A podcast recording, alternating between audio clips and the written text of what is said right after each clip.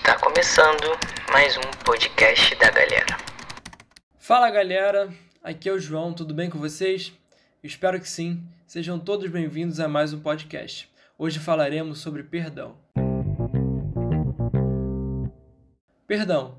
Assunto esse que me faz lembrar da passagem de Mateus 6, lá no versículo 14 e 15, que diz o seguinte: Pois, se perdoarem as ofensas um dos outros, o Pai Celestial também perdoará vocês.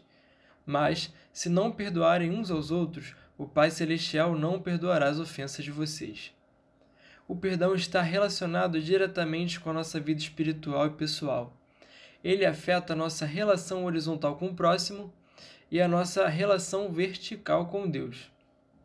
Ah, João, mas falar de perdão é fácil, falar que tem que perdoar é fácil, mas perdoar é difícil.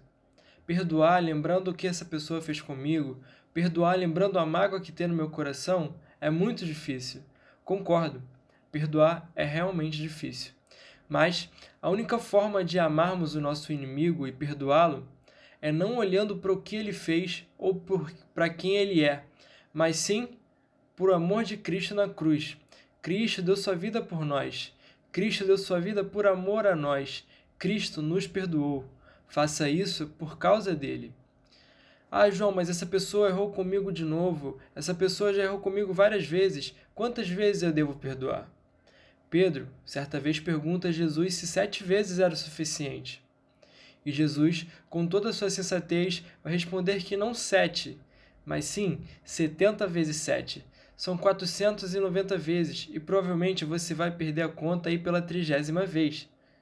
Então, assim como a misericórdia de Deus que se renova todas as manhãs, o nosso perdão deve ser o mesmo.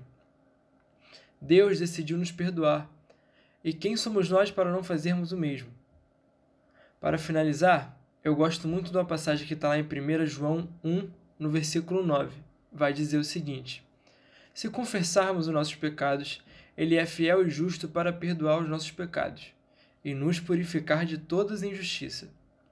Aqui não diz o número de vezes, há somente uma condição: que você se arrependa, e ele te perdoará, ele vai te purificar de toda a injustiça. Então é isso, galera. Se existe alguém que você ainda não perdoou, faça isso o mais rápido possível. Se você pecou, corra para os braços de Deus e peça perdão, porque ele te perdoará. Não guarde mágoa e rancor no seu coração. Perdoe e você verá o quão bem isso vai te fazer. Fiquem com Deus e até a próxima.